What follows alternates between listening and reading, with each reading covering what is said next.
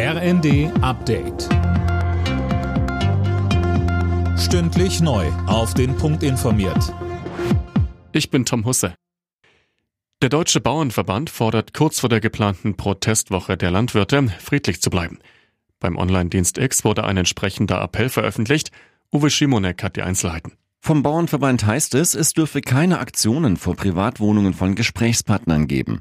Auch persönliche Anfeindungen seien tabu. Schwarze Fahnen, Galgen oder Symbole extremistischer Gruppen hätten bei den Demos ebenfalls nichts zu suchen. Der Bauernverband distanziert sich auch von Menschen, die Umsturzfantasien haben. Ab Montag wollen die Landwirte deutschlandweit gegen die Agrarpolitik der Ampelregierung protestieren. Bundesfinanzminister Lindner hat die angekündigten Bauernproteste als unverhältnismäßig kritisiert. Inhaltlich erteilte er den Forderungen der Landwirte nach weiteren Entlastungen eine Absage. Wer neue Subventionen will, muss auch auf alte verzichten, sagte Lindner beim Dreikönigstreffen der FDP in Stuttgart. Etwa ein Drittel aller Fluggäste in Deutschland hat im vergangenen Jahr Flugausfälle oder Verspätungen hinnehmen müssen.